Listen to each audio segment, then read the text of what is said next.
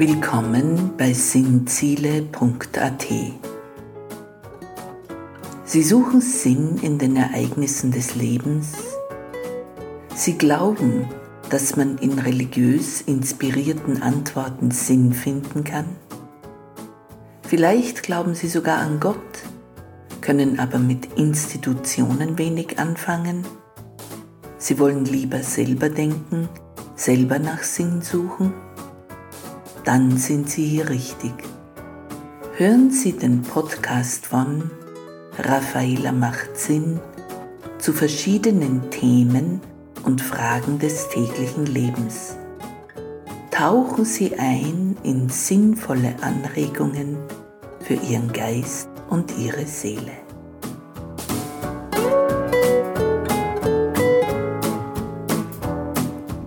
Guten Tag bei Raffaela macht Sinn. Heute im Themenkreis 6 stellen wir im Pod 4 Gebetserhörung Ja oder Nein Teil 2 noch einmal die Gebetserhörung in die Mitte des Themas und wir betrachten uns weitere Pro und Contra dazu. Dr. Lisorkin Eisenberg vom Israel Bible Institute in What Does Prayer Mean in Hebrew vom März 21 stellt klar, dass im Judentum Gebet immer mit Gott in Beziehung treten meint. Umgekehrt tritt auch Gott mit den Menschen in Beziehung. Dr. Lisorkin Eisenberg sagt, dass dies der Grund ist, warum Jesus seinen Jüngern das Vaterunser lehrte. Es adressiert als erstes den Empfänger des Gebets, den Vater in den Himmeln, und dass sein Name geheiligt sein soll. Unser tägliches Brot, um welches wir dann bitten sollen, stellt sicherlich nicht eine Scheibe Brot dar, sondern alles, was wir benötigen. Es klingt ein bisschen karg, ist aber das, was wir zum Leben brauchen. Und Jesus sagte auch, wer nach dem Reich Gottes sucht, dem wird alles andere, was er braucht, hinzugegeben werden. Die häufigste Form unseres Betens ist wohl das Bittgebet. Zahlreich ist unser Bitten, heißt es schon in der Bibel. Zahlreich sind auch die Stellen in der Bibel, in denen es um Gebetserhörung geht. Nehmen wir zum Beispiel Matthäus 5,7 folgende. Matthäus beschreibt hier bereits viele Bibelverse lang, wie sich Menschen, die zu Gott gehören wollen, richtig verhalten. Er stellt also einen Verhaltenskodex für Gläubige auf. Und beim Vers 5.7 landet er endlich beim zuversichtlichen Beten. Kurz zusammengefasst könnte man sagen, Matthäus sagt, dass Gott uns Gutes geben wird, wenn wir bitten. Es steht aber nichts davon da, dass wir den Geldbetrag erhalten, mit welchem wir unsere Schulden abbezahlen können, oder dass ein Sterbender auf Gebet hin unter Garantie noch länger weiterlebt. Da steht einfach nur, Gott wird dem Bittenden Gutes geben, nichts Schlechtes. Vielleicht ist das schon sehr viel. Wir können uns darauf verlassen, dass ein Bittsteller von Gott nichts Schlechtes erhalten wird. Das kann uns schon Zuversicht geben. In den Psalmen ergießen sich geradezu Flüsse von Bitten an Gott. Da wird gebeten um Schutz, um Errettung vor den Feinden, um gute Ernten, um kluge Entscheidungen und was noch alles. Psalm 121, 1 und 2 bringen es perfekt auf den Punkt. Ich hebe meine Augen auf zu den Bergen. Woher wird meine Hilfe kommen? Meine Hilfe kommt vom Herrn, der Himmel und Erde gemacht hat. Gibt es etwas Besseres? Und wie sieht es nun konkret in unserem Leben in den 2000er Jahren aus? Gott erhört Gebete. Ganz sicherlich wird er uns immer Gutes geben. Es zahlt sich aus, ihn anzurufen, alltäglich und ihn zu bestürmen in der Not. Und gleichzeitig gibt es Dinge, die wurden Menschen nicht erfüllt, egal wie viel die Menschen glaubten oder hofften. Denken wir nur an die Dame, die immer noch auf ihre göttlich gewirkten Zähne wartet. Wie geht das zusammen? Für mich stellt sich immer wieder die Frage, ob Gebetserhörung ein scheinbar zufälliges Zusammentreffen von Nachfrage und Angebot ist.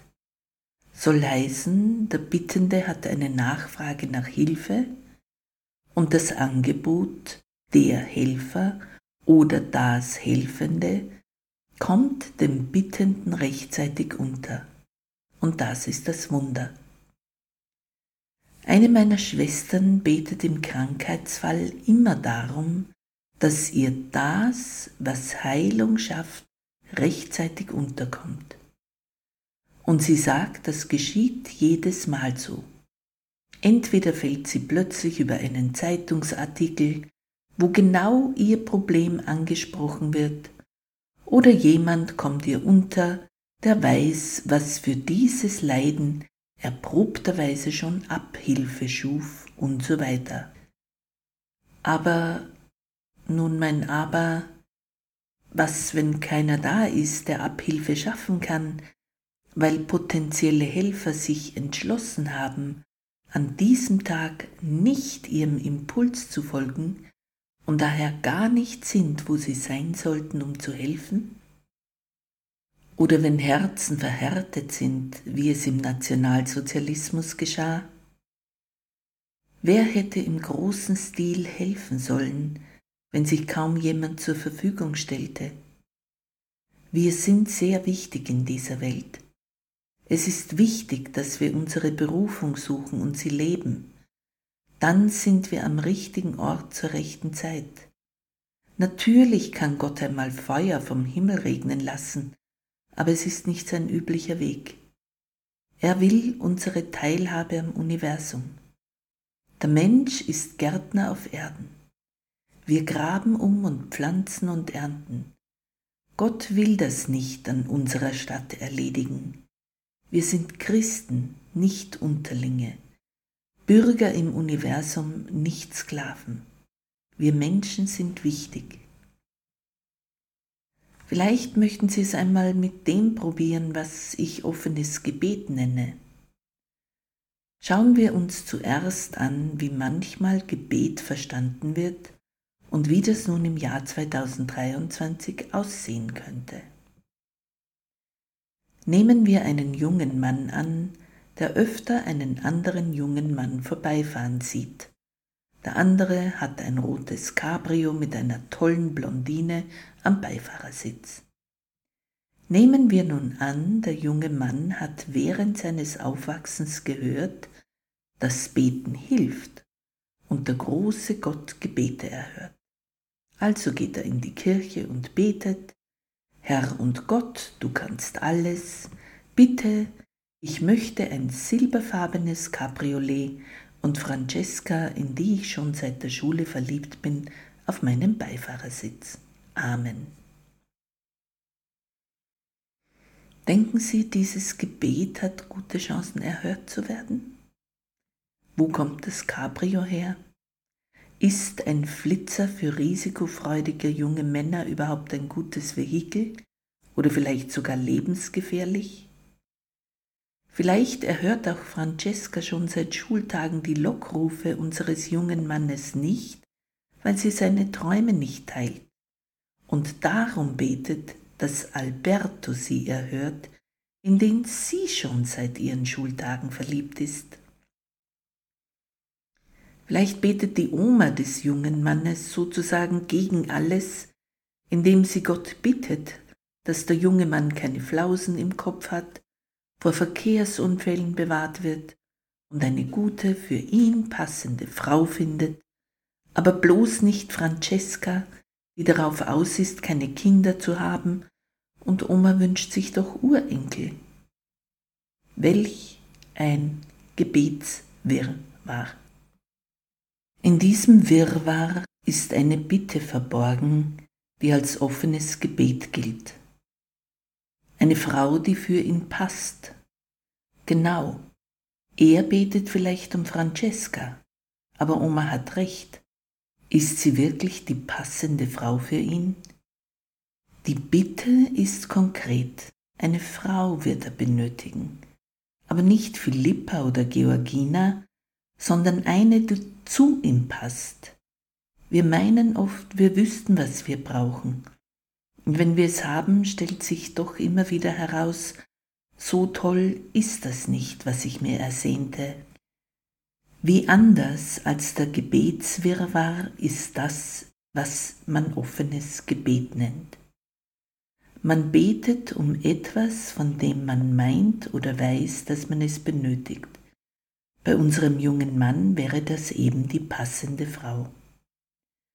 Beim offenen Gebet bittet man nicht um genau vorgegebene fertige Dinge oder Personen, sondern man lässt das Endergebnis offen. Modern könnte man sagen, die Richtung stimmt. Gott und das Leben dürfen einen aber positiv überraschen. Und aus Erfahrung eigener wie der von anderen weiß ich, diese Gebetserhörung kommt. Und sie ist, wie Matthäus es sagt, immer etwas für uns Gutes, etwas, das uns selber gefällt, das wir aber nicht wussten zu beten. Manchmal dauert es auch ein Weilchen bis zur Gebetserhörung, da könnte Verzweiflung aufkommen, weil man nicht immer gleich das von der richtigen Richtung sieht oder erkennt. Dann ist es halt wie gehen über Wasser. Beim offenen Gebet ist Überraschung eingebaut. Ich weiß oft wirklich nicht, was im persönlichen Lebenslauf am besten für mich ist. Ich kenne oft Lösungen zu Problemen im Vorhinein nicht, weil ich von Gottes positiven Überraschungen noch nichts weiß. Wer nun meint, ich mache es mir zu leicht, dem darf ich versichern, dass dieses Zufallen, die göttliche Überraschung, uns wirklich wie ein Geschenk anmutet. Wir sind erleichtert, froh und voller Jubel, dass Gott es so führte, wie er es tat, und nicht so, wie ich meinte. Das ist nicht billig, im Gegenteil, das ist wie ein Gehen auf Wasser, und man sinkt nicht ein. Gott wird es führen, nicht ich.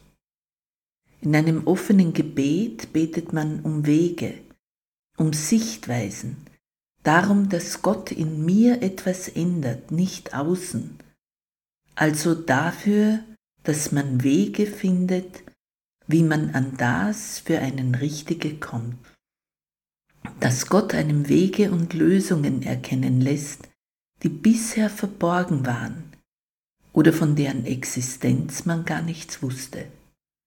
Beim offenen Gebet überlässt man es Gott, einen die guten Wege zu führen, einem aufzutun, was hilfreich ist, auch für andere, nicht nur für einen selber und man lässt die Welt um sich zusammenwirken, damit alles gut für einen vonstatten geht. Das offenste Gebet, welches ich kenne, lernte ich von einer meiner Schwestern. Wenn sie Notsituationen hat oder etwas dringend benötigt, dann betet sie folgendermaßen. Gott, ich weiß, dass du es gut mit mir meinst. Ich habe ein Problem, eine Bitte, dann formuliert sie ihr Problem, ihre Bitte und dann sagt sie, Hilf, dass sich diese Angelegenheit gut für mich löst oder gut für mich erledigen wird. Im O-Ton sagt sie, Help that everything will work itself out fine for me. Diese Schwester lebt in Australien, darum der englische U-Ton. Und ihre und anderer Menschen zahlreichen Zeugnisse belegen, dieses Gebet wirkt. Es haben sich Situationen, die unangenehm waren, missliche Lage waren, Wünsche, die gehegt wurden, auf wunderbare Weise erledigt. So gut hätte sie oder andere es sich gar nicht vorstellen können, wie es durch dieses offene Gebet geschah. Probieren Sie es selbst und halten Sie Augen und Ohren offen, wie sich Ihre Probleme lösen, sich für Sie Wunderbares ergibt, das Sie sich so gar nicht vorstellen hätten können. Das kann man wirklich als eine Sache in die Hände Gottes legen bezeichnen. Lassen Sie ihn wirken, wie es uns selber gefällt, und leben Sie Ihr Leben weiter im Vertrauen auf seine Hilfe. Was sich auch als hilfreich erweist, ist Gott zu bitten, in einem selbst etwas zu verändern. Sie haben Probleme, vielleicht mit dem Ehepartner, vielleicht ist es hilfreich, Gott zu bitten, dass er einen selbst verändert, nicht den Ehepartner.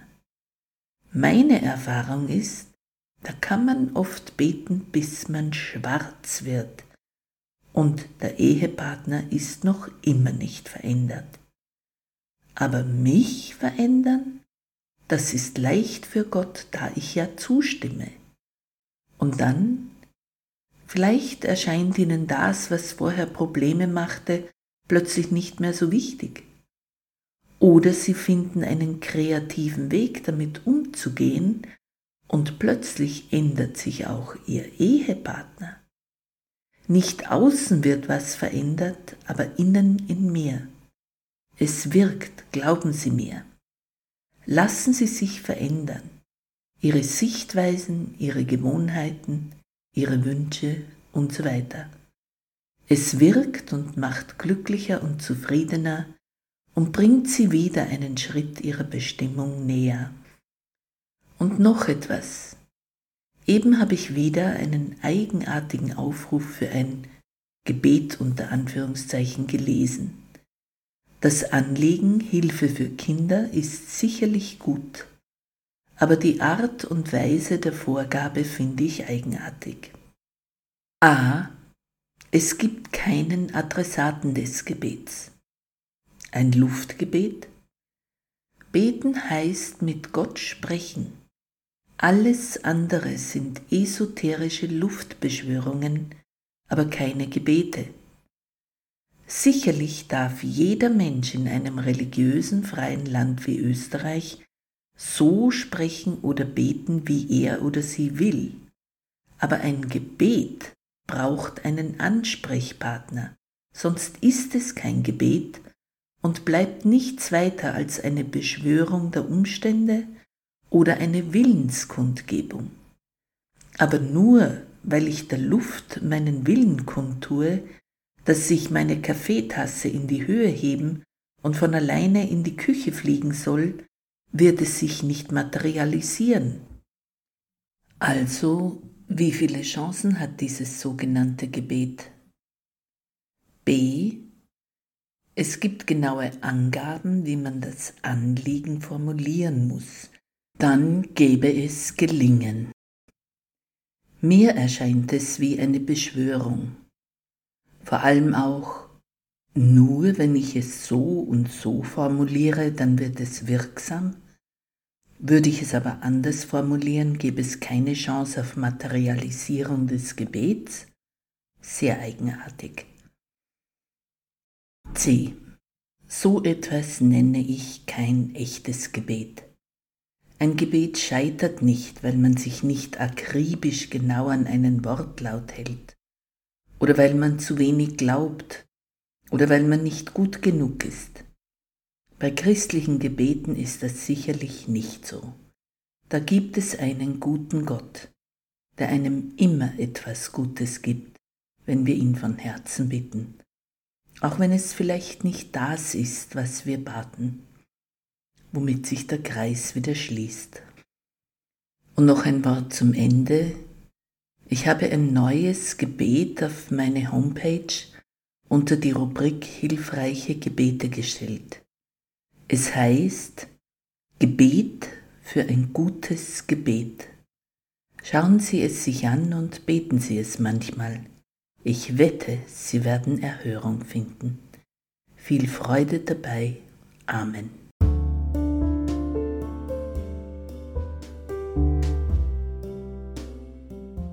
Vorschau. Hören Sie aus dem Themenkreis 6 Gebet und Gebetserhörung den Pod 5 mit dem Titel Nicht erhörte Gebete am Sonntag, den 28. Mai 2023. Wir stellen Überlegungen an, wie man mit nicht erhörten Gebeten umgehen kann.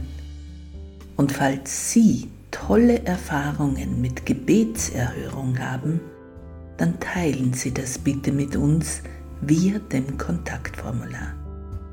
Bis dahin verbleibe ich, Ihre Raffaela. Und Gott segne Sie. Amen.